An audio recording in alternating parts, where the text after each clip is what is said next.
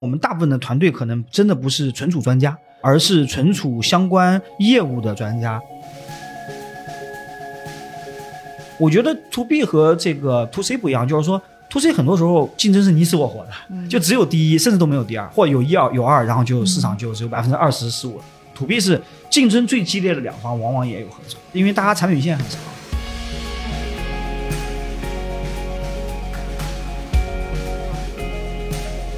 认识客户，然后啊、给人讲 PPT，就讲那个很尬的 PPT，讲完之后别人觉得哎你很坦诚，然后你这个技术能自圆其说，要不给你个测试机会吧？测完之后，在那个他那个小机房里面，他的那个测试人员拿着他测试报告，然后当着我们员工的面扔在地上，说测的比华为还好，怎么可能重测？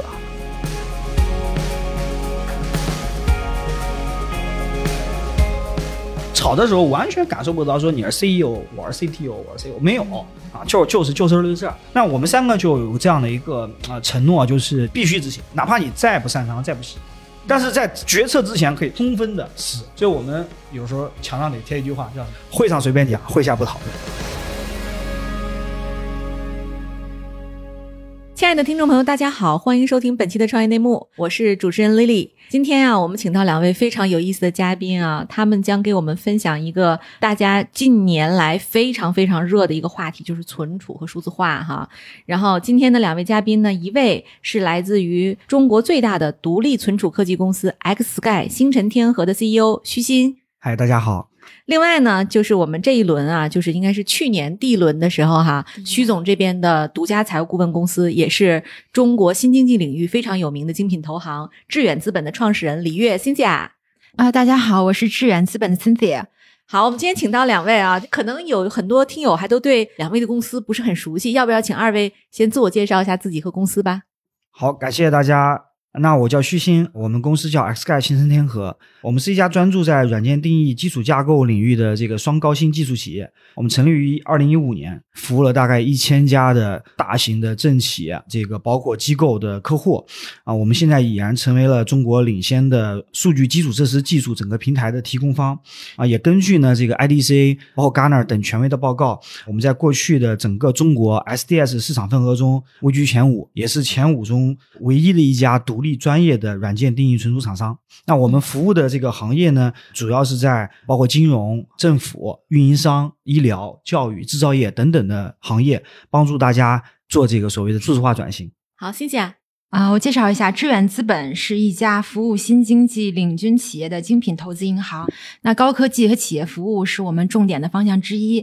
我们帮助这些创业企业链接资本市场，提供私募融资的财务顾问服务。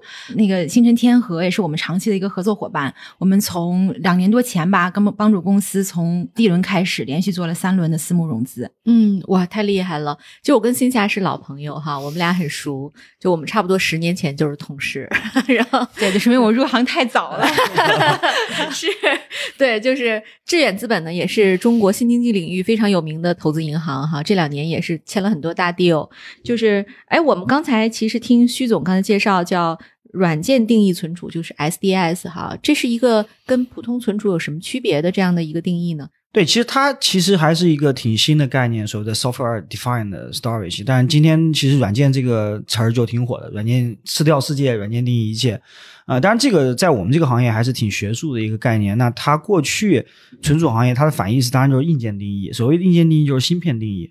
存储大家都知道，说大家都打交道的，像 U 盘、硬盘，那它都本身是硬件的载体。但是为什么企业不能直接用个硬盘？因为硬盘坏了，数据就丢了。那个人今天都很难承受了，更别说大型企业。那么，所以过去我们往往叫存储系统，它是一个专业的芯片。这个芯片通过一些算法，然后去带动几十块甚至上千块的磁盘。举个例子，我芯片接收到一个数据的写请求，我会把它变成三份，然后写了三个不同的硬盘。这样的话，你坏一个，我还有两份可以用。呃，等等的这样的一些机制啊、呃，那这个芯片呢，当然它其实是一个专用的芯片。所谓的软件定义就是我们不要这个芯片了。那我们都知道通用的服务器，这个服务器有英特尔的 CPU 或者是国产的 CPU，然后每个服务器上都有十几块硬盘。嗯、那我们的软件跑在这个服务器上，然后通过这种算法吃掉它普通的 CPU 的算力，能管理这十几块硬盘，就替代它那个专用芯片。管理硬盘的功能，我举个例子好了，就是过去的这个我们叫功能机，诺基亚，你会发现诺基亚的手机它型号特别多，啊，有这个什么 N 五三、N 五八、N 九五、N 七三，它为什么分这么多型号？今天 iPhone 不分这么多型号，因为它不同的型号用法不一样，它有些是音乐手机，有些是拍照手机，对吗？那以前索爱说，呃，索尼爱立信说我的手机是 Walkman，音效特别好的原因，我有个 HiFi 发烧友的芯片，能够解码高清音乐，对吧？嗯今天你手机不会再吹这个了，因为你装个网易云音乐，装个这个 QQ 音乐都可以有很好的音质。那这个就是软件接嘛，它通过通用的软件加上通用的 ARM CPU 的算力，它就可以做很好。那你以前要买个 PSP 的掌上游戏机，索尼的，那现在也不用了嘛，你你手机就可以打游戏，它没有专用的游戏芯片，那它就软件实现了游戏的功能。啊，嗯所以这个就叫软件定义。软件定义了什么？软件赋予你这台设备它能达到什么功能，以及能达到什么样的性能。所以这个叫软件定义。那过去呢，传统存储它就像诺基亚一样，它有专用的压缩、去重、性能峰值，然后包括这个数据解构的这些芯片。那今天我们通过软件装在普通的设备上，就可以替代过去 IBM、EMC 那些大型的芯片。但我多说一句，就是这个事情特别有意思，在中国正好我们是“十四五”的开局之年，工信部在近期颁布了这个“十四五”软件和信息技术服务发展的规划里面，也明确提出了对 SDS 国家的定义。所以我说我前面这段都是打比喻，但是这一段是国家的所谓的定义。那它其中提到说，软件定义是新一代技术信息的底座。成为驱动未来发展的重要力量，是新一轮科技革命和产业变革新特性和新标准。就是我们创业的时候，完全没想到说我们做的这个这么学术的词汇会出现在国家“十四五”的这个规划里面，而且它这个“十四五”规划里面对所谓的这个软件加快发展、软件定义存储，其中有八项专项行动都提到了这个词汇。我相信对数字化和大数据是非常有价值的一个基本底座。嗯，对，您刚才就是提到这个新基建的这个有关的这个政策啊，我是不是可以理解 X Sky 已经赶上了一个大时代的一个风口？对，我觉得绝对是，就是首先我们当然这个技术是正确的路线，第二我们很努力，但最重要的是赶上了一个正确的好时代。嗯，嗯对，刚好国家也支持，然后它比较有前瞻性，我觉得。其实它开始做的时候是没有这样的一个什么政策。你像这些什么“十四五”，对吧？包括现在专精特新这些，都是最近才开始。就最近一年，他其实做的时候，真的连华为都没有开始做。嗯，对，哎，那我就想问问徐总，你是怎么发现这个赛道机会的呢？其实这个就是挺有意思的。刚刚提到华为，我觉得华为的任总大家都知道啊。刚刚提到华为，那他很伟大，但还有一句话呢，我也极度的认可，他叫这个一线的士兵更能听到炮火的声音啊、所以我们其实这个前瞻性还不来自于说我们高瞻远瞩，然后发现了什么商机，其实来自于我们一线的工作。我们首先，我个人的工作经历说，最早我在中国最大的中文互联网新浪，我当时做新浪云非常早，一零年左右的时候，首先看到云计算对整个 IT 的好处，它更敏捷，效率更高，然后更可扩展。然后，那么云太大了，它里面还是有计算存储网络的。那这个计算存储网络其实最核心的一个点，当然大家都很重要，但是最核心的一个点是存储实实在在的承载的数据，啊，数据才能创造最后的价值。那计算和网络是为了数据传输和和挖掘而生的。那第二方面，你会看到说，网络它本来就是一个集群化的，它是一个分布式的一个概念，去中心化的才能做大。计算 CPU 一颗颗的本来就是能够庖丁解牛一样，让每个人领到自己任务去算好。但问题是存储是不可扩展的，就存储就像你的硬盘，你的数据存在一个硬盘，比如说你的今天手机五百一十二 G 的 iPhone，、那如果你用完了，你就只能换一个更大的手机，一 T 的，你得祈求苹果出一个一 T 的，然后它出了，我今天就面临了这个挑战。我今天开机的时候就发现苹果就提示说你存储空间不足了。对对，然后我就仔细看了看，就基本都是视频太多了，因为家里有小孩儿嘛。没错，你知道我备份花了多少时间啊？就是放到百度云盘上，这个差不多用了将近三十个小时。就是你在 WiFi 环境下就备，嗯，然后出去不算，它自动停止。对啊、然后三十多个小时把所有的这个视频备份完，我才把这个视频都删光了。对，对，这个在企业级存储和应用中根本就是不能接受的呀不。能接受。对，所以首先就是说，你一个单机的设备，你用完之后，其实你得买另一台或者去删数据，这是不可接受。那么所谓的软件定义存储，它它首先是分布式的，因为一个服务器不大，那你通过三个服务器、三四台服务器都装上这个软件，然后把这个用网络把它们连在一起，其实实现了一种百度网。百度网盘给你个虚拟空间，比如说一 TB、三十 TB，你其实不关心它后面用了多少硬盘，它可以加硬盘、加服务器，然后给你的这个账户就大了。那这个是企业希望看到它是一个接近无限的一个容量，而且可以持续扩容的。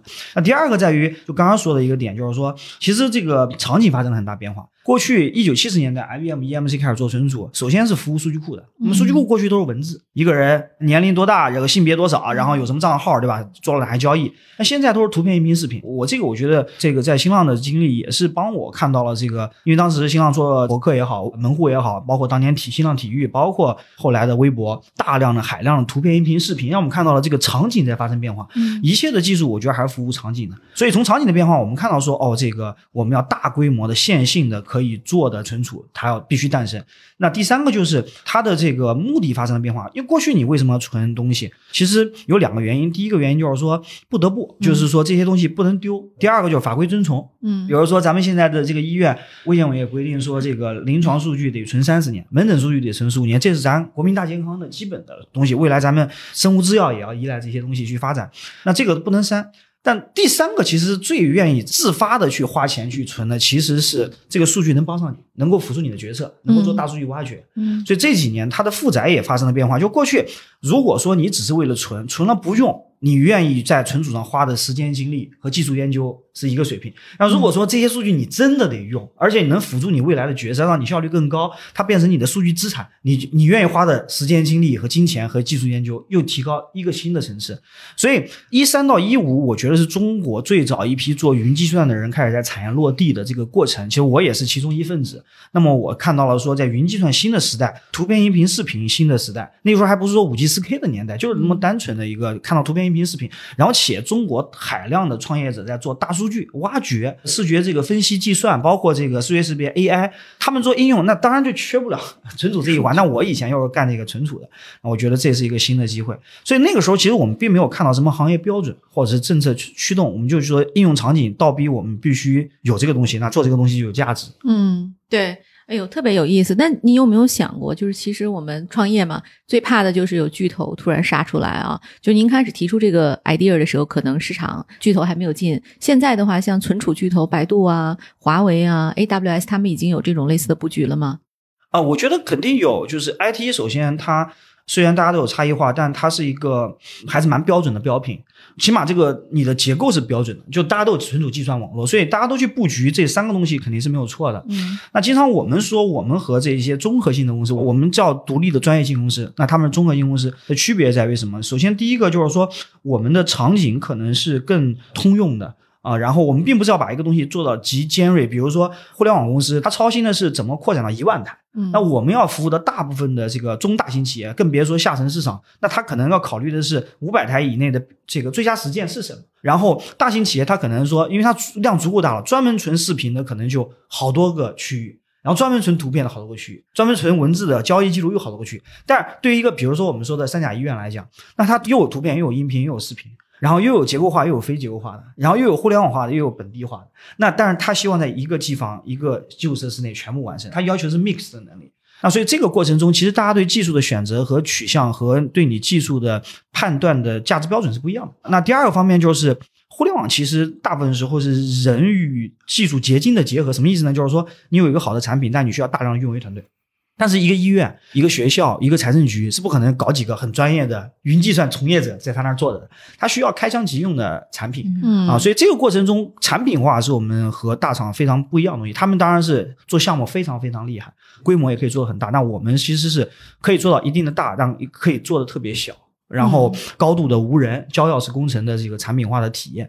最后呢，有一点就是说，我觉得因为这个数据啊太多，然后用途太广，所以大家都有一些擅长的。比如说，我们特别刚刚剩下说是服务新经济的竞品的话，我们也是服务新经济新场景的这个呃创新存储。什么意思呢？嗯比如说，存储过去它有一些老的场景，比如说传统的 ERP、OA 邮箱，对吧？然后传统的数据库。那我们上来首先要做的创新的是怎么好支撑好大规模的私有云环境，嗯然后 AI 环境、视觉识别环境、机器训练环境，然后比如说衍生的像容器的环境啊，这个海量的图片、音频、视频，然后海量的视频监控等等的环境，然后后续这些非常这个我们叫 legacy 或传统的环境，我们逐步去优化。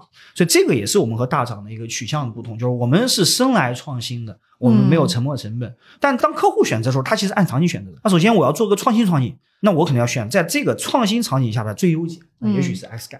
那我要选一个，比如说非常传统但且非常重要的数据库，我可能觉得 IBM、EMC 和华为还是做的非常好。嗯嗯，就我们不是说，我觉得 To B 和这个 To C 不一样，就是说 to C 很多时候竞争是你死我活的，嗯就只有第一，甚至都没有第二，或者有一二有二，然后就市场就只有百百分之二十十五了。嗯但 to B 不是这样的，to B 是大家首先要找到自己的所谓的差异点，其实是价值点，就你的差异化的潜台词是你选择差异之后，你的价值是什么？你有没有这样的价？这个价值足够大，就是你的收入最后天花板是多少？嗯然后你的价值怎么不断扩大？第二点是，我觉得就是 to B 和 to C 真的不一样，to B 是竞争最激烈的两方，往往也有合作。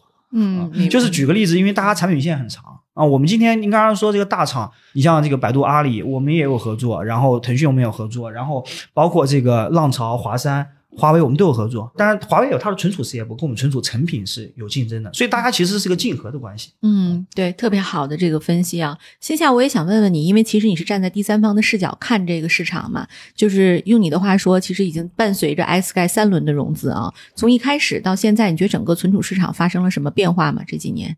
我刚才补充一下，刚才那个徐总说这个竞争这个问题，其实我们这两年其实看到竞争也是挺明显的。我们早的时候就是国家还没有什么这个“十四五”什么软件定义这样计划，我们看到就是非常朴素的一个，就是这个它是有解决这些痛点的。XGI 呢，它是代表了一个新兴的一个生产力，我们觉得是替代原有的这种硬件存储的，是一个创新的一个革命的力量。所以呢，就是我们当时就觉得，哎，这个就非常非常希望能够帮他在资本市场助一臂之力。嗯嗯对，这是说当时的一个非常朴素的想法。然后至于这个竞争这个事情啊，其实其实在企业服务这个方向里面，其实是一个非常。就投资人经常提的一个话题，就是你怎么和大厂竞争？因为这不可避免的，只要是一个创新东西，总是有那个大厂，对吧？那我们这边可能就华为啊，这种什么曙光、这种浪潮什么的。但我在想呢，其实这个行业就是有竞争，它其实是有利和有弊的。不是说就完全就是百害而无一利，因为本身有大厂去做这个事情，代表了人家认可你这个技术路线，嗯对吧？我在一五年刚成立的时候，其实人家还没有开始做，但我们自己创新摸索了几年，不断的在没有竞争的时候，不断的迭代技术，我们其实走在这个技技术的非常前沿，也是有一些先发优势的。然后在一七年，华为就开始推这个 storage，这 fusion storage 这块儿，就说明其实人家也是认可我们这个路线的。大家忙活两年，其实是一个非常有前瞻性的一个行动。所以呢，刚才徐总讲，就是它其实竞争，对吧？我们从不管是从产品，从我们的服务的客户行业不同，然后客户选择的场景不一样，其实还是有非常非常多的这种细分的。而且它是一个 all in 的啊，我整个公司就是做一个细分市场，人家那个都是一个大厂综合性的，对吧？你卖其他东西，可能顺便卖点那个，嗯，对，所以这还是完全不一样的。对它是有自己的一个一个一个对一个先发优势，一个一个一个立足点，然后我从这点切入，我后面因为现在已经有这么多的标杆客户，然后有这么多的这个就是认同，然后包括到下沉市场最近做的非常好。只要竞争这个啊，其实之前我记得我们做 D 轮的时候，就很大一个问题就是 这个竞争对吧？你怎么去跟人打什么的？对，然后我们就列了，哎，包括它产品，确实，在很多的指标上面是比那个巨头好的。我们列了很多不同的那个这个角度，对，所以其实开始那个就大家还是挺质疑的这怀个问题疑的，，嗯对，到后面就完全没有人说这个事儿，是就没有人提，对而且也觉得这个软件定义真的是一个趋势，就只有在这个方向上，你才能有机会跟巨头竞争，对，否则的话，你搞那传统的肯定搞不过。对，所以我觉得这个是就是一个，那你一个中中国的一个创业公司，它一定是要有创新的这种力的，否则我一大厂一个行业那就别搞了，对吧？对肯定还是要不断的有新的技术、新的生产力的出现。对，嗯这个是我们是这么这么认为的。嗨，各位小伙伴，告诉你一件很重要的事情：创业内幕的听众群已经开通喽。在这里，你可以和我们直接沟通，也可以第一时间了解到 GGV 纪元资本线下活动的动态，近距离聆听投资人的独特见解，并且结交其他互联网圈子的小伙伴呢。入群，你只需要添加微信公众号 CYNMXZS，我再重复一遍，CYNMXZS，也就是创业内幕小助手的拼音首字母，并在好友请求中标注“创业内幕”。接下来，小助手会帮助你完成入群操作。我们期待你的加入。刚才就是新霞讲的时候哈，我就觉得其实挺有意思的，就是说中国的这些创业者其实非常善于在一个红海中撕开一个口子。刚才提到说大厂啊、竞争啊，我们就开开脑洞啊，如果有一天就是某大厂他就开出了说徐总我要收购你的 iSky，给出一个很好的价格，你会愿意接受吗？嗯，我我我我觉得不代表徐总最终决定啊，本人不对，本节目不对这个决定负责。对，就是就是就我我也不代表公司啊，但是我就只能脑补一下这个作为创业者的一个嗯遇到这种事情的一个心境吧。就是说，其实这个我觉得跟心气儿无关。我觉得如果有这样的一个事情，我觉得肯定是分感性和理性的两个方面。第一方面就是说，创业它肯定辛苦的，甚至艰苦，对吧？甚至挫折，呃，也有很多开心。我觉得就当有这种问题的时候，其实就特别会把这两种截然不同的感觉一下子同时挤压给你，就非常攻击。这这种事情实际上我们也不是没有遇到过，但当这个事情来的时候，就感性上，我觉得人是感情动物嘛，就是那个 moment 肯定是会回想过去，不说啊太久，两个 Q 三个 Q，最近是开心多还是艰苦多，会影响人的感性判断。但其次呢，是我们其实说实话，土币这帮人都挺土的，然后或者是挺挺呆的，所以很多时候其实没有什么感性成分。基本上这个程序员出身都是会先用理性去分析，所以理性分析其实对我个人来讲，我的公式是：如果这个企业明明你还能看到非常多新的让人兴奋的点，这个点对投资人可以说是增长点，对我们个人来说增长点，但是对创业者来说，它其实是一个探索点。就有很多东西我明知道可以做，但是还没经历过，那我觉得这些事情很有趣。然后第二个就是我明知道后面那些事情我该怎么做，但是我还没有来得及去尝试，就有很好的 offer 到我面前了。就作为我们可能就是我们这样的一个年龄段的创业者来说，其实可能追求这些探索的呃有趣之处，或者对自己的激励，更远比一个好的 offer 来的直接，刺激上来的直接。所以我们可能第一反应就是，除非我遇到说我已经算清楚了，就是这个事儿，我的能力、我的资源整合能力、我的各方面能力到个天花板，那对方可以帮助我再跃跃升到另一个天花很高的天花板，我我可能会接受，否则的话，why？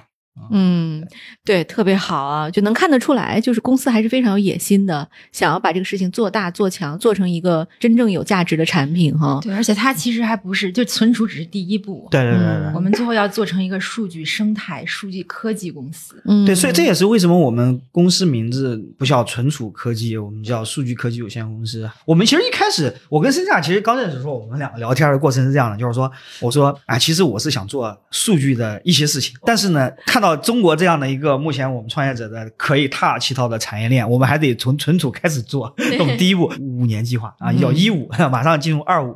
对，嗯，哎，其实这名字起的也很好，叫 iSky，对吧？你看那个 Elon Musk 有一个公司叫 iSpace 啊，宇宙之名。咱们这 iSky 为什么起这个名字？是跟它对标吗？其实那个时候起名字，其实还真没有想到太多，但是我们想的就是说，我们想做成一个什么样的产品，还是从产品出发的。就存储产品，其实后来也是我们经常对外说的两点。第一个就是说，你得是有追求极致的这个心气儿的，以及说你的效能上、你的功能性上、你的适配度上，你都要追求极致。因为存储它是这样的一个底座型的东西。那极致在美国叫 extreme 嘛，那所以很多 X-Men 啊、X 战警啊，对吧？什么这个 X，那它都是这个意思，是 extreme 的中间 X 的这个缩写嘛。然后 Sky 呢，就另一个方面就是你不得用极致，所以你你得很浩瀚，你数据是浩瀚的，对对对吧？然后你得是无限的。那么说这个无限的是啥呢？海，所以比海更大的是什么呢？是天。空。那我们就 那我我要做的公司，我叫 X Heart。对对，你你这个特特别特别的，哎天空宽广的是人的是心灵吗？的。呃，所以我们哎，我们后来发现 X 和 Sky 放一起还能连读 X Sky，哎，我觉得这个就挺朗朗上口的。嗯啊，然后实际上来讲，其实我们还挺坚持的，在第一天我们就选了中文名。叫星辰天河嘛，就那个时候我们就想叫星辰数据科技有限公司。后来去工商人说星辰数据等于星辰，星辰不能注册 所以我们就加一个，就是说，因为我们说这个实际上数据未来是一个生态，那它有它的产业链，所以我们也希望说我们是能够以生态化去做这个数据耕耘、数据治理这一部分。所以我们现在更多的说我们的中文名啊，星辰天河。啊，所以非常有意思。今年六月份，我也是有幸在那个《光明日报》发了一篇署名文章，谈四个自信得加一个自信，就是我们得有科技自信。嗯嗯，现在我们要自主创新的能力和心气儿。那我们创新出来之后，我们也希望说社会各界能够充分的接纳我们，然后能够相信国产化的科技力量啊，嗯然后在创新的环节中，我们一起整个产业链往前走啊。所以我就发了一个，后来还发出去了这个《光明日报》的这个评论嘛。啊、对，就是这样一个宏观的、极大的论断啊，其实不是出自于一个大厂。或者是你要说是今天华为发这么一篇文章哈，大家会觉得嗯，他就是做存储的，很正常。但其实是我们一家创业公司，是的是的然后呢，很早的发出了这样的一个声音和呼号，我是觉得非常有意义哈，对整个创投生态和行业的发展都很有价值。您刚才反复提到两件事儿，线下也在讲，就是讲生态嘛，就是未来就是徐总，您准备怎么搭建您现在这个存储的生态？对这个，其实我我觉得我又要表扬森西亚一下，就是说，其实我觉得生态这个事儿离离程序员挺远的，因为我是一个程序员创业。实际上，在过去我们其实得到了非常多人的帮助，包括我们第一个投资者像北极光的邓峰邓总，然后包括后续的所有的股东都会建言建策，私下在这个股东会或者董事会上。然后，当我们其实很多时候企业有时候真的是低头走路，抬头时候比较少。然后要么就是董事会，要么股东会，要不然就是比如说我们在融资前后，真的需要自己去审慎我们的发展路线，还不是技术路线，公司的战略路线的时候，那我们其实前面三轮是没有用过 FA 的合合作伙伴的，嗯然后从第一轮开始，我们第一个财务的合作伙伴就是生鲜。嗯我觉得特别逗的是，第一轮前后实际上也是公司到了一个新的规模，就是我们从一个小公司，或者我我叫作坊啊，变成一个小公司的一个一个转折点啊，在第一轮那个时候，那那个时候其实我们非常开放，就把这个生夏团队请过来，然后我们三个创始人也没日没夜的在跟生夏和生夏团队，然后我们一起其实在梳理过去我们的战略想法，但是把真正梳理成对外说得通的、有逻辑的、别人听得懂的嗯。这个所谓的战略，但这个战略中间有一环其实就是生态。嗯现在我讲这个话，其实从第一轮就 就稳固下来了一个我们要实践的一个故事。那这个生态实际上分三部分，第一个就我觉得客户啊，呃，首先他花这么多钱去弄这个数据啊，把存下来，就像您这个也不舍得删这个，大家都买很多这个移动硬盘或者这些贵的介质去存，但终局是有三步骤的。第一个，你你要把它存好，不会丢，不会坏，对吧？然后甚至不要停机，动不动就手机开不开了肯定不行，对吧？嗯然后第二个就是你把它管好，分门别类的。然后数据有些生命周期的，比如说有些照片就存三天，你就截个图发给别人完了，但你忘记删了，对吧？嗯那企业里面一样，有些数据存三天，有些数据存七天，有些数据存三十年，你怎么去做生命周期管理？嗯那有些东西你怎么做好备份？怎么做好容灾？中勒索病毒了怎么办？嗯等等的这些事情，包括数据清洗。那这是第二步，但第三步其实是终极的把数据用好。嗯就我刚刚说，怎么把它做成资产化，嗯变成你的资产的一个结果，就是你可以用它来辅助决策啊，嗯真正受益了。那我觉得这三步呢，首先存好是我们一直致力于的，但这个即即使存好，我们说软件定义存储脱离的介质其实是空气嘛，嗯所以我们下面还是有硬盘的，所以我们有自己的上游的很好的生态合作伙伴，比如说 Intel 啊。比如说华为鲲鹏啊，比如说海光，比如我我可能没有办法一一去列举，比如说中国电子的飞腾 CPU，然后包括呃三星啊，包括希捷、希硕，然后这些其实都看起来都是特别高大上的芯片或者是介质的公司，但我们有非常深度的技术交流，甚至联合研发，甚至联合调优。那这个其实是个技术生态。嗯那我们不做生意，但是我们是个技术生态，相互打造出来非常好的这个技术的这个解决方案。那第二个生态就是下游的我们的这个服务谁？比如说客户是要建一个云计算，那他用谁的云呢？用华山的云、ZStack 云，还是用腾讯云、阿里云？那我们的存储能不能很好支撑他们的云？那这个时候我们也有大量的技术验证、相互的预演，然后包括说相互的这个技术的输入啊，最后打造成一个，就是我们不能让客户当小白鼠，我们在客户的生产环境里面去做适配，那个就嗯就很很麻烦嘛。嗯所以这个整个就纯好的是个使用生态。所以我们当然是自主研发、自主创新的，但即使在我们最核心的领域，我们也是以生态态度去打造联合的解决方案和产品。嗯那么第二步就是管好，管好这部分，其实用户管数据这个东西其实是不能说五花八门，但也是百花齐放的。你说先说备份软件，可能中国市面上流行的十几种备份软件，你怎么样跟每个备份软件都能特别好的，不是光兼容，就最大化的效能能够发挥出来。包括它不同的场景，比如说这个我们的医院的放射科，它可能有卫宁、有东软。啊，有西门子、有记忆的这个这个不同的软件和硬件的设备，你怎么样很好的去一加一大于二去发挥出来，没有兼容性问题。然后最后就是用好，用好。那我们希望兼容这些所有的生态，就是所谓的，不管你是腾讯云、阿里云、百度云，还有中国电子云，还有华山云，还有浪潮云，兼容合作。更别说像今天很多自动驾驶的公司，它也要需要大量机器学习。所以我们的生态其实是不是说 XI 自己构建了一个自己的生态，而是我们要识别出中国的，但这个话题比较大，要识别出中国围绕数据的整个的生态的链条，我们跟所有的生态之中的合作伙伴都要是紧密合作且互通有无，最后一加一大于二提供给客户。所以我们看到说有有趣的一点是，阿里云的这个现任掌门人邢颠，他在开发布会的时候讲了个叫被集成的能力。我经常开玩笑说，阿里云这么大嗯，它好不好被集成我不知道，但是我们 这三个字对我们真的很重要。我们其实是被集成的生态能力。嗯，我听下来就是说，其实我们是很包容的。对，对于上下游，然后大小厂，各种各样的跟存储有关的合作伙伴，我们都可以把它纳入在我们 XGuide 的这个生态里，对吗？是。那这我多说一点，其实有一点也是中立和开放是我们其实非常大的一个给客户带来的价值。对。然后，其实事实上我们在股东构建的时候也是一样的，就是包括致远这这块帮我们非常多。就我们过去不管是红点、北极光，还是启明，还是 N E，都是非常出色的，也是全球闻名的技术型的 VC。那当后期我们从 D 轮之后，其实我们也是包括你像代表阿里系的，像这个恒生电子也是我们股东，包括腾讯投资，包括说这个产业的像这个国家队的国风投，然后像非常著名的像 PE 的像君联、博裕啊，包括中银甲子。所以整体上来说，我们经常开玩笑说，哎，你拿腾讯钱会不会别人误会你是腾讯系，你就不会对其他人有很好的兼容了？对。哎，我说那阿里系的恒生电子也是我的股东，对不对？那你说，哎，你是拿了国家队，你就要。怎么样了嘛？你就特别根正苗红。我说，哎，那我也有非常这个国际化的啊美金的 VC，所以 XGuide 我觉得我们从员工、从股东、从客户到合作伙伴都是非常。多样化的一个这样的一个，就变成一个多样化的集结点，所以这个我们去创业就变这是一非常大的价值。对对对对，这也是就我我觉得线下做的这个就非常专业的地方，他们团队。因为其实如果说您今天真的只有一家大厂在后面站台，情况可能就完全不是这样了。对对，而且他会排他，对吧？嗯。就我觉得有了这个强大的而且长尾的股东列表之后，我觉得我们就这投资人们也很信任我们的精英团队啊，所以基本上这个大家都是非常平铺直叙的来就事论事，然后一起想着把 Sky 这个有意思的事情怎么做得更大。对，太好了。就是其实刚才我们讲到，就是公司其实现在在技术上、在前瞻性上都没有问题啊。但是据我所知，咱们不是第一个中国做 SDS 的公司，对吧？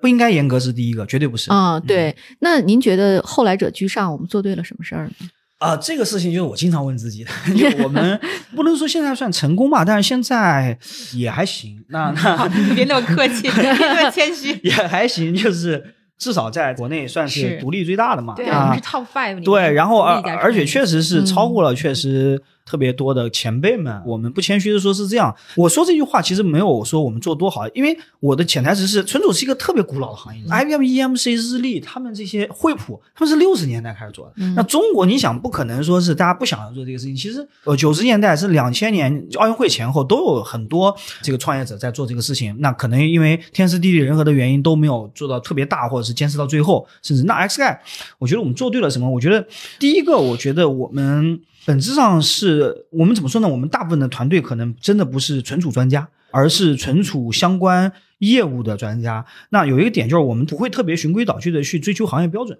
所以我们的产品就特别有特点。那我们考虑的是说客户要什么，然后我们做出什么样的功能，客户是有收益，有什么样的收益，而不是说国际电气化标准委员会有一个 RFC 代号为八七九的协议，我们得照这个协议书给实现了。嗯，实现出来有啥用？不知道，反正大家都有。后者是做有一些行业，比如说你做网络通讯，五 G 标准是人家定的。那你就得照着协议把代码码一遍嘛，要不然你不兼容嘛。我觉得存储过去跟网络更像，它其实行业标准。你说 SCSI 协议、FC 光纤协议、什么 SCSI 协议到 SAS SATA 协议、USB 协议，大家接触的多，它都是 IE 委员会或者是什么委员会定义的，那大家都照着做就好了，就非常难做出差异化。但今天我觉得有个点就在于时代变了，就是说它更要服务刚刚我说的那些应用场景。所以第一点就是我觉得我们更。以用户应用场景、用户价值为核心，而不是以行业标准为核心。我觉得这是一个特别大的转变，在我们这儿。那之后，我相信有更多的创业者会这样做。但我觉得做这一点的春风公司，我们是绝对在国内是第一个。那第二个呢？是我觉得就是我们多元化帮助了我们。从业背景非常简单，就是新浪云，然后自己和同事们一起做了一个啊私有云的创业公司，然后来做 X 盖。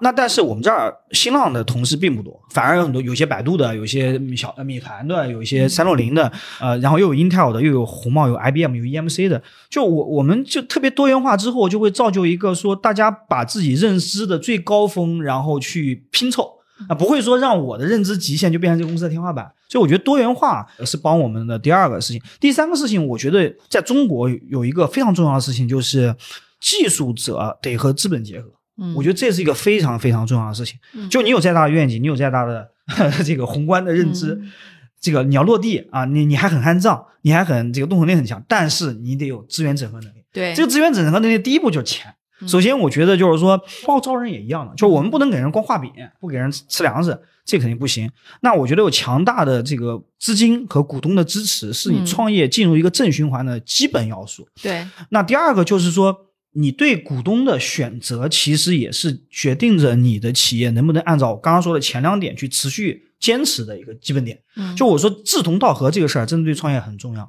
就第一步志同道合，你得找到志同道合口方的，要不然这没没法弄了。那第二个就是说，最大限度找到最大范围的志同道合的同事们、员工。但是其实很多人忽略一点，你得找到志同道合的股东，这个很重要。你一个企业，你总是要 balance 短期利益和长期利益。对吧？有一个单就在眼前，要做很多定制开发，但它会让你的正常的有价值的长期产品 delay 一年，你要不要去做？对吧？那你缺钱了，你要动作变形啊，你就有可能去做这些事情。不对的认知，有一个对一个老旧产业，那过度投入，然后你觉得这个东西还怎么说呢？挺稳当，那你的股东可能这样认为，但你不这样认为也没法弄啊。所以在选择股东上，其实也特别重要。嗯啊，然后包括我刚刚说的股东的多元化也、嗯也很重要，就起码你作为创业者，其实也能够兼听则明嗯啊，所以这三点我觉得就是程序员得和资本家结合，嗯 然后你得有自己的这个面向客户价值的坚持，以及说你公司是不能有单一天花板，得是多元化，能不断拔高你天花板。这三点如果结合起来，可能这样的纯种公司在中国就只有 XI 一个。对对啊，哎，我听到了一次项目路演，对，讲的不错。对，哎，不过我从我的角度讲哈，就是我倒是听到几个关键词，觉得非常有启发，可能对一般的创业者来讲，大家都可以借鉴。第一个就是产品一定要灵活性，对；第二就是说资本市场的这种先发优势其实是很重要的。对就如果我有更多的钱，我就能招更好的人，扩更大的市场。这确实在 to B 的这个行业里是关键的一环。第三就是重要的合作伙伴，志同道合，不添乱的。然后呢，不乱给支招的对啊，并且在国际市场上能帮你在技术上有前瞻性的，对吧？就是这个合作伙伴不只是股东，包括你的投行，嗯包括你身边的这些重要的战略伙伴都很重要啊。对，说到合作伙伴，我也很想问问你，我据我所知，就是 X Guy 其实是有三位联合创始人的，对是吧？对，这三个人你们怎么分工？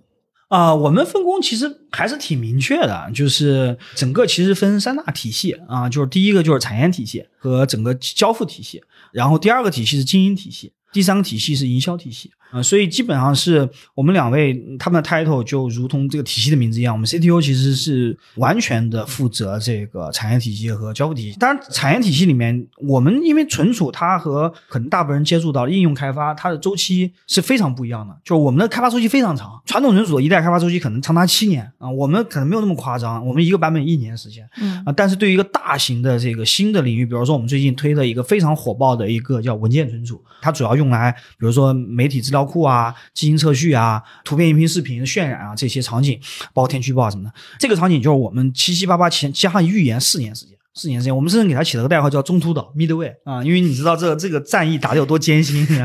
首先，我们也是论文内部论文，然后可能找十个最顶尖的人来做预言。预言，所谓预言就是能跑通，能跑通功能就好了，不追求性能和可靠性。嗯。然后成功之后，逻辑成功之后，然后再大批人马上来开始开发产品，啊、那中间甚至有预言失败的要调整技术方向或怎么样的，所以这个东西就是我们的这个 CTO 去全权负责的，那他要为结果负责任。那所谓经营体系就是很多公司叫 back office 或后勤体系。啊，比如说法务啊、财务啊、人事啊、商务运营啊嗯。啊等等的。但但是我我我们看到新一代的公司其实是以前我们讲财务叫业财融合嘛，那现在你法务、你运营、你人事都是要融合的。对那所以我我们就讲，我追求就是说，整个后勤团队要全面 BP 化，HR BP 啊，财务 BP、法务 BP、运营 BP，全面 BP 化，政委化的驻扎在这个我们的作战一线，销售也好，研发也好，所以我们叫公司经营体系，而不叫公司后勤体系。那这块是我亲自来负责的啊。然后那包括，但这个体系里面有几个点是我看起来在产本该是产业体系或者是在这个营销体系我拿过来亲自管的，一个是这个产品，我们叫产品战略与营销。嗯产品战略与营销就是决定我们做什么不做什么，嗯以及做到什么颗粒度。你说做到九十九分，那固然最好，但你资源有限，你是不是应该做到八十五分？但客户要求可能是七十九分，对吧？嗯大部分友商可能在六十六分，那你到底要做在哪一分数，投入多少资源？因为往往你做到六十分的时候，你要花一万，嗯但你做到七十分，你就要花一百万了。你要做到七十五分，你就要花五百万，它这个是越来越难的。那你要决策。所以做完这个战略，你才能真正的知道怎么排兵布阵，预算投在哪里，我们 CTO 王卖的钱该怎么花，他有他的概念预算了。然后产品战略与营销，就营销也很重要，就是说什么叫营销呢？我我讲个小故事，就是特别逗。我们刚创业的时候，我跟我们 CTO 王卖一起去给人讲 PPT。然后人大客户啊，一个这个比我们年长很多的，可能头发花白的一个总工程师，一个大特别大的央企。然后我们的 PPT 怎么写呢？第一页就是啊，我们是谁？我们是谁？我们怎么介绍？就我们创始人是谁？叫啥名儿？特牛，对吧？这个王浩麦以前贼牛啊，这开源国际社区大佬，然后各种，然后讲公司巨牛啊，名字巨牛，对吧？X 盖特牛，因为你讲不了别的，你没有客户案例啊，对吧？你你只能讲这些这这，然后就讲我们产品这个哪儿好，然后掰开了揉碎给人讲我们算法咋回事，恨不得要现场给人看代码。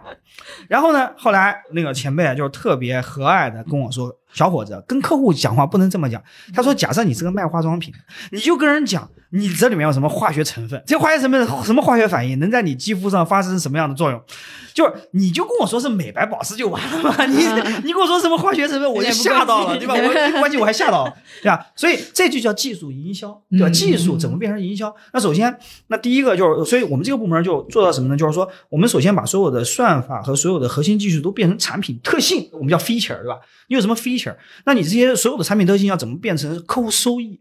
但客户收益又特别逗，他在不同行业是不同收益的。比如说，我都是海量的图片，那可能在医院是放射科的收益，在学校是电子图书馆的收益，在政府，比如财政局就是，或者在法院是电子卷宗的收益。嗯那这不一样，你要了解他的业务，然后你要做技术包装、嗯啊和营销，然后它其中还有什么呢？就是包括你不同行业你的定价，嗯对吧？包括说你这个怎么切分你的 SKU，你都是同一个产品，但不同解决方案，你怎么切分你的 SKU 嗯啊？然后说这个非常重要，是我亲自管的。然后还有一个就是售前，售前大家都知道说这个客户讲方案了，嗯我们就认知有两种流派的售前，一个叫自诩为懂技术的销售。第二个流派就是我，他自诩为懂销售的工程师，啊就售前有不同的认知，你知道，他其实都都这个人，但他他不同的认知。但是不管怎么样，他实际上是把你的技术和好的产品到客户的商业价值的一个桥梁。对吧？嗯你要给他讲清楚、讲细了，然后他的价值，以及当然前提是你能够特别好的理解客户的需求。对那这个团队那就固然重要，所以您看，营销体系是我们 CEO 管，技术体系是我们 CTO 管，但是 PSM 就是产品的 strategy 和 marketing 和这个售前 sales engineer SE 团队这两个团队我亲自管。那营销体系除了我抓过来的这个团队，营销大营销体系其实就是我们比较细的，有行业销售啊、渠道销售啊、BD 团队啊、区域销售啊，然后反正都是销售嘛。啊，嗯然后以及 marketing，那它可能更细分，比如说什么 PR 啊、events 啊，嗯啊，各种不同的这个这这些职能，包括整个的这个公司战略运营、这个营销战略运营，都在我们的 CEO 的这个角色下。对所以，我们逻辑上就是边界清晰，他两个管的都是我间接管的对，我有时候手手会伸很长，然后我又把他们俩各自一块儿的东西拿过来自己管，然后再加上整个经营体系。嗯对，而且他们其实他们三个人啊，就是这个协同互补，就是非常强。一个是，比如刚才讲了，徐总讲了，其实 Sky 是一个就是在一个传统的比较非常传统的一个行业里面，就不断创新的一个非常新的公司。所以这里面呢，其实是有各种碰撞的，很融合的一家公司。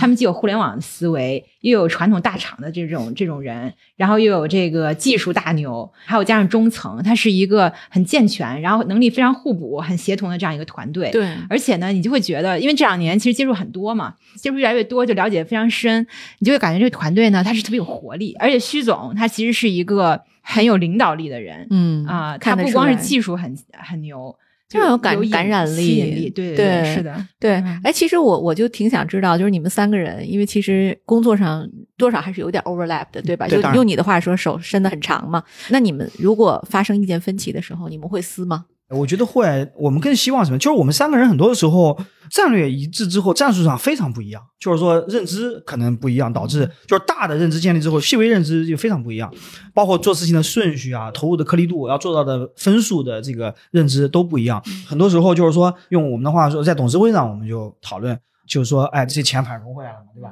但这个钱你非得今年用用出去吗？你为啥不能明年用出去？就有些东西是不是明年做会效果更持久？然后？这这些讨论其实都是战术上，但不是战略上。嗯那这个过程中，我觉得我们首先三个人会吵。呃，我跟我们 CTO 都是九零后，我们两个吵的主要战场在 QQ 和微信，就我们通过文字吵啊，就是每天你看我可能我因为我没有自己办公室，我在这个工位上，可能旁边同事都觉得我怎么天天上网，上班在网聊，其实主要是跟我们 CTO 在聊，虽然他又坐我背后，然后就是导致打我打字速度特别快，比他肯定快，每次能吵赢啊。然后呢，这个这个我们另一位创始人是七七年的，比我大一些啊。然后我们我们就是非常这个 old school，就是打电话，都微信电话不就是打电话吵。我们吵的时候完全感受不到说你是 CEO，我是 CTO，我是 CEO，没有啊，就就是就事论事儿。但是呢，我们要达成一个共识是这样的，就是说我们叫中央民主制度，就是说首先所有的事情要到中央来探讨，放在桌子上。但是，一旦决策了，不是 CEO 做的决策，是我们一起为这个集体做的决策。那么决策了，你就必须执行。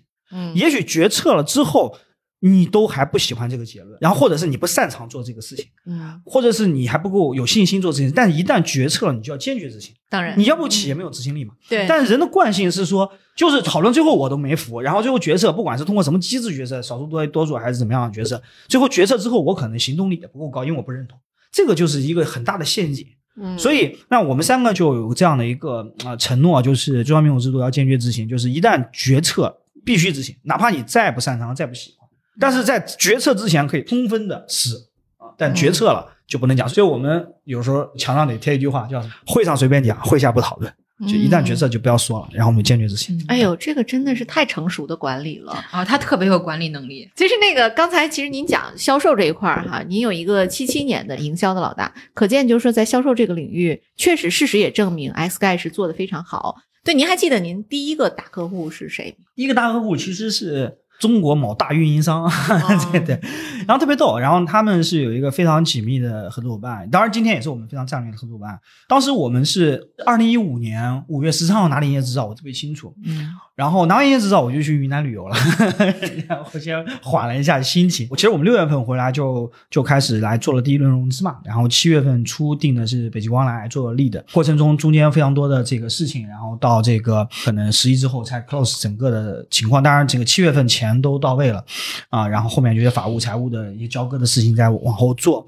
我记得十二月份才交割吧，但是在交割之前，我们在办公室里面接到了一个座机的电话，就响了。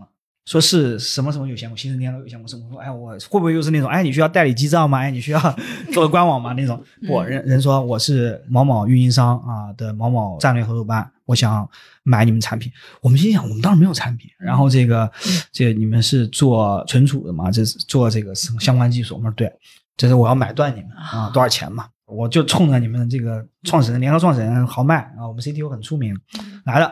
我们现在呢已经呃上 上线了一个大型这种系统啊，然后呃也有一些挑战啊，然后希望你们帮忙。后来呢，我们就冲到一线去去。我们当时那个产品其实有个雏形，没有界面，也没有界面，也没有计费计量的功能，我们自己都不知道用了多少，卖了多少，就没有没有那种功能，然后就顶上去了。然后那是二零一五年十二月份的第一个正式生产的集群，我们叫集群。然后到了疫情之后吧，应该是去年年底，那个集群已经整整运行五年了，没有出过任何问题啊、啊对对对，然后然后我们拍照截图，然后留念嘛，然后在全体员工大群里面说，我们的第一个集群要下线了啊，因为它有一个更牛的集群，就相当于 iPhone 4S 换了 iPhone 八，然后迁移了，然后因为客户的需求，它要迁移了，然后我们就光荣下线。但它还不是严格第一个客户，其实我们在六月份，当时北极光还没有定的时候，我们已经做了这个两个非常大型央企的。啊，这个咨询顾问的事情，因为嗯、呃本质上我们在存储这个小行业，founder 还是有一些品牌拉动力的，就人拉动了品牌。那正真正的说这个，我们传统意义上去打单这种赢下来的，我其实印象很深刻的太多了。我我举一个让我特别深刻的例子是某氏有百强，嗯呃，中国某大型保险集团。其实是非常先抑后扬的一个故事。当时其实问题就是没人知道谁是盖，但这个行业又对品牌特别看重。如果你是 CIO，你可能考虑第一就是说某国际大品牌超过一百年的，我们都知道这个这个一个这个三个字母的那个大品牌，对吧？那存储非常强啊，然后呃肯定不爱坏啊，然后可预期可预测，然后价格不便宜，甚至稳定，对吧？呃，你说创新吧，呃也有，但是呃脚比少，脚比少。第二个就是 X 盖为创新而生啊，各种新功能超级好。你你要大老板，你第一句话会说啥？你会问 X 盖啥公司？没听过？成立多久？一年？会会倒闭吗？跑路吗？会跑路吗？就他跑路了，数据还在吗？不知道，对吧？你没法回答这些问题。就是说，还没到问你产品怎么样的阶段，就是对你这个公司有没有信任度和你有没有品牌。所以那个时候，其实所有的客户怎么打开，就是人垃圾，我们叫人垃圾银行，就是就是很简单，就是认识客户，然后给人讲 PPT，就讲那个很尬的 PPT。讲完之后，别人觉得哎你很坦诚，然后你这个技术能自圆其说，要不给你个测试机会吧？在那个大型五百强。我们是一七年上半年认识这个客户的，因为一个合作伙伴的一个一个聚会，啊，然后下半年呢，我们就多次的加了微信之后，就去跟人啊 say hello 啊，会有时候发发我们的技术见解，公众号那时候还不是谈产品，就是谈算法啊，算法优越性。然后后来终于去别人办公室，想讲 PPT，讲了三轮，然后人说，哎呀，这个你这个很好，但是用在我哪儿呢？我得思考思考。保险嘛，无非就是电子保单啦，对吧？call center 啦，啊，然后这个呼叫中心啊，然后那核心生产系统当然就私有云了，那很重要的嘛，金融的体系化的东西。然后后来说给你个测试机会吧，然后我们就测了，测完之后，然后在那个他那个小机房里面，他的那个测试人员拿着他测试报告，然后当着我们员工的面扔在地上，说测的比华为还好，怎么可能重测？因为你没有品牌嘛。就你这个技术哪来的不知道嘛？不不清不楚不明不白嘛？当然，你你可能已经奋斗了两年半或者是更长的技术积累，但别人不知道。我觉得他做这个事情是 reasonable 的，就是他要搞清楚你你你强你为什么你要说掰开了跟我讲，要么就又扯又是第一啊，就功能性能上都是低。当然，它是一个呃，在这个场景上我们肯定是有信心的，就是私有云的场景，我们以前就干云了，所以就是我们其实是一种非常土的打法，就是。就是硬扛，就是给人讲完 PPT，然后给人测，然后这个东西就是好，然后不行你就你测三个星期不放心，测三个月呗。对对，数据不会说谎。对，数据，而而且我们这个行当是是个生产工具，所以逻辑上说，没有人在乎界面好不好看。我经常说，你你买个铁锹，你不会说这个铁锹颜值很高，你就是为了挖挖矿的，你你管它对吧？然后你说它这个材料是特别考究，爱马仕铁锹也要挖矿，对，不需要，你就是主要这个产的性能好不好，对吧？所以。iPad 坏对吧？就这些，所以所以这个我觉得这个创业对我们程序员特别友好，就是他骗不了人，然后完了之后他数据是可比的。那么那么那么我们靠这个方法可能做下了非常多的企业，当然几十家是有的。当然到了后面，其实逐渐的你就会形成我们叫样板间案例。就是或者是说每个行业我都有这样的一个标杆，然后而且我们通过做的过程中也慢慢的开始了解，比如说保险公司是什么样的典型的负载和需求和数据流转，银行是什么样的，航空公司是什么样的，那我们就可以给第二个、第三个、第四个、第五个银行、保险和航空公司讲，哎，我了解你业务是怎么样怎么样的。啊，所以逐渐的开始说我们有了跟客户有了共同话题啊，然后甚至能够帮客户排忧解难。我们经常说这个飞轮效应嘛，我就觉得说这个存储创业绝对是最大的飞轮效应，就是你开始非常非常难。然后到后面，其实关注到你的力量越来越多，然后样板间越来越多，最佳实践越来越多。但实际上说，受到质疑和挑战和前几大客户的太多了。所以我们的企业文化就四个词儿，有一个叫坚强。什么叫坚强呢？就是说你不要哭。遇到客户，就说明您股东的头后做的不咋地呀，对吧？我跟您说个真实例子啊，就是我们这我这里边又要插播广告了。我们呃有一家公司叫 Althing。就是非常对小公司哦，就是我们当时投的时候，它是 Pre A 轮啊，然后呢投对投完之后，我们进场就中台整个进场之后，他就告诉我，他说丽丽姐，我要打银行哇，打银行客户，但是我没有品牌，就跟你的情况一样，打不动啊，因为其实银行它 CIO 这边，首先你得找着 CIO，然后呢找着 CIO，CIO 说那行啊，你你可以来讲标，那。你这公司会不会黄了？你技术都没问题，他上去技术大比武的时候，就分分钟 PK 掉那些老牌的不太行的那种科技不太过硬的公司。但你真的到时候你谁给你背书？你这公司没钱了怎么办？你仨人能保证这么大一个商业银行不塌摊吗？这业务就用用刚才新夏那话说，这个要保的是他的乌纱帽啊！对啊，最后你知道我们做了什么操作哈？就是 GGV 来帮他背书，他绝对塌不了摊儿，我保证你几年。如果他塌摊儿的话，我们继续给他输血。这就是中台的力量，厉害，厉害 GGV 的 portfolio 太幸福了啊，太厉害了！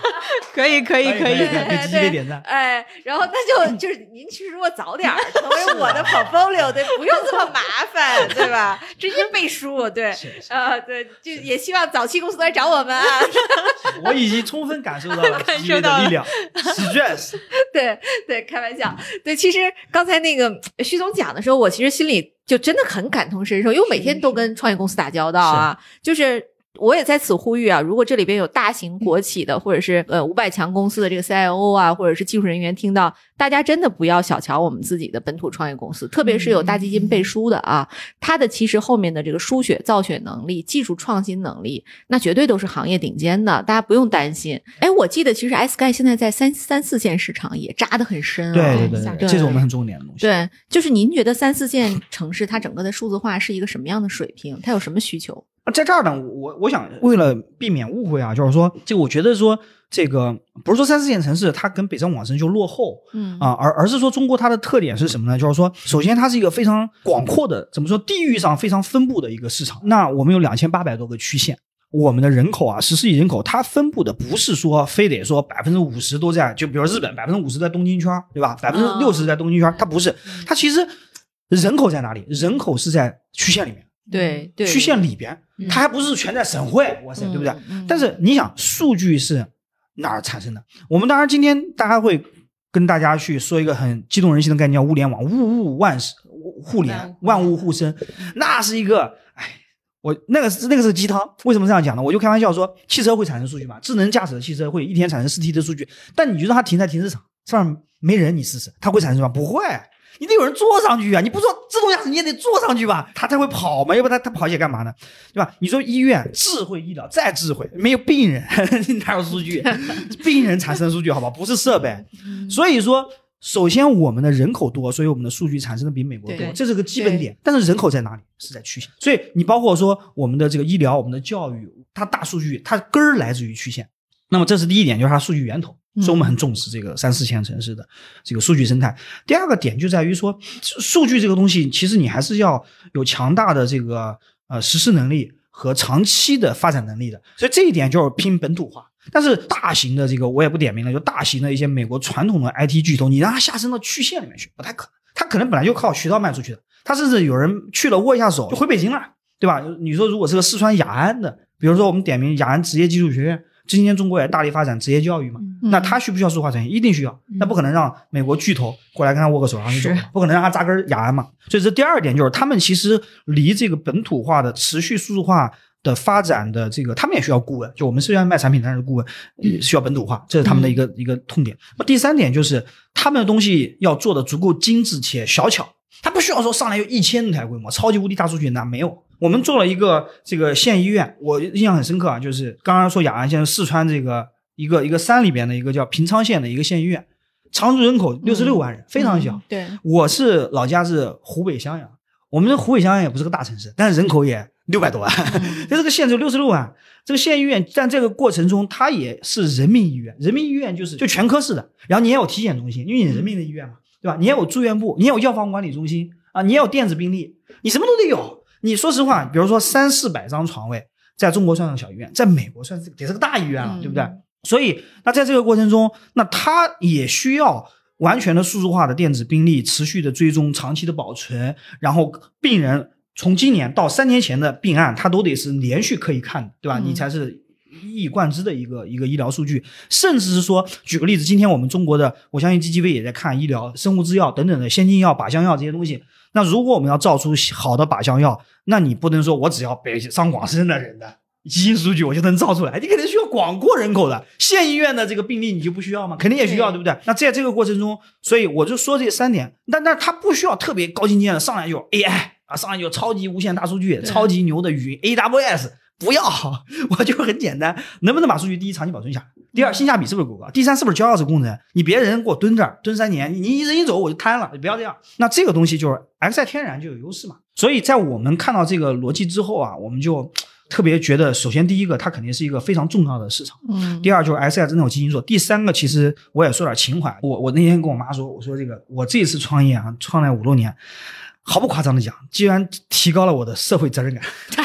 为啥呢？因为 社会价值，因为我们服务了太多的国计民生的东西了。你说医院、嗯真的是对吧？？你一停机，你说医院挂不了号了，拍不了片子了，你说这病人在外面多焦急啊，嗯，对吧？你说学校你一停，现在因为咱们中国的数字化转型啊不早，但很快，嗯，所以各行各业都太依赖于数字化了。IT 一停，你你什么都干不了了。你保险员都卖不了保险了，因为你 iPad 你要点一下保单才能调出来，对不对？嗯所以在这个过程中，它存储是一个最最基础，停了大家都不能干的东西，所以必须提高社会责任感。因为一停机，我就无法想象，可能中国某家航空公司飞机起飞不了医院呢挂号挂不了了，学校上不了课或者批不了试卷了，因为毛省的考试院他们高考阅卷都在我们上面嗯啊，就是你我们一停或者丢了，我天，这还得了？对，在在这个过程中，嗯，那三三四线甚至四五线甚至区县的广大的机构、企业、政府，他们的数字化转型是服务于真正广大人民的切身根本利益的。嗯所以，习总书记在这个上次讲话说了一句话，我特别深刻，就是说让数据多跑路，让群众少跑腿，啊，对吧？一网通办嘛。A P P 北京通，对吧？你啥可以办，你不需要今儿去社保局，明儿去劳动局，那东西都基本点在存储啊，你上面才有应用嘛。你不能光让北上广深的老百姓享受到这个，所以我们就说，这个下沉市场不光是我们看到这个市场大，而且责任重大，嗯。而且我们这个中立的、灵活的啊，这个软件定义的分布式的存储，特别适合这个场景。嗯，嗯没错没错。哎呦，真的是，我觉得听虚心讲完哈，我觉得内心对未来燃起了就是这个非常美好的那种场景。我们其实像，因为我也是三线城市长大的啊，就我每次回到家，我都觉得，哎，这个城市日就日新月异的在变化。我记得我今年过年就正好是这个防疫严格的时候哈，我过年回家，火车站其实没什么监管，就是你扫个码你就过了。我还说这怎么拿着核酸也没人查，但是我刚一到家，那个我点了两次外卖，然后那个，然后就我，所以我就说美团那个大数据一定是就是它是起了很大作用的。是是是我点了两次外卖，它迅速就捕捉到了我已经回老家了。嗯啊、然后呢，就开始有社区来打电话要这个报告给他看。各位亲爱的小伙伴，你知道吗？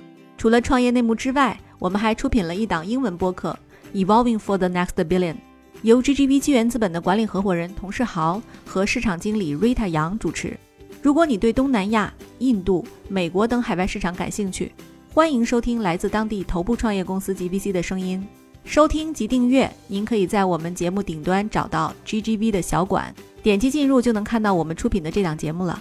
欢迎喜欢收听英文播客的小伙伴点击订阅哟。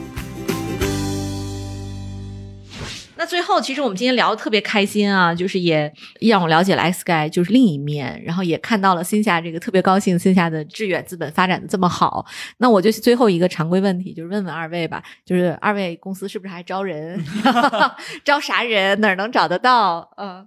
我们其实一直持续在服务这个新经济的创新企业嘛，所以在科技啊，呃，比如说里面包括软硬件、企业服务、呃，芯片，然后这个呃各种底层的 pass 这些这些这些方向，嗯我们其实都是一直在持续的关注。对，然后所以有人才的话，也是持续在招募。我们招募信息可以在官网上面啊、然后我们的公众号，还有就是知乎啊、什么这上面。嗯嗯，对，就是宁静致远的致远，吧？对对对啊，致致远资本，对，就是我我觉得就是人真的是最最重要的啊，它不是它不是代码，它不是刻出来的光盘，这产品重要，其实是还是人。嗯那那那，所以我们其实是全方位需要人才的，所以所以如果有听到这个节目的这个，包括说是这个呃开发人员啊、技术人员，然后特别是底层的算法驱动的这个，包括这个超系统的相关的数据相关的大数据也好，还是备份产业，还是存储本身产业的啊等等的这个开发的同事，然后以及这些架构师们，然后行业的这些布道者们啊，然后行业专家们，然后包括我们的非常好的销售人员，因为销售跟跟技术真的是相辅相成，嗯。有了销售，然后才能让客户看到这样的有价值的解决方案，然后我们才能够让程序员写出来。我觉得我是程序员出身，我最高兴的事情是让我知道我写代码有价值，被被很多人用起来，对这是销售的功劳。这全链条上的同同志们，我们都非常需要。如果跟我们，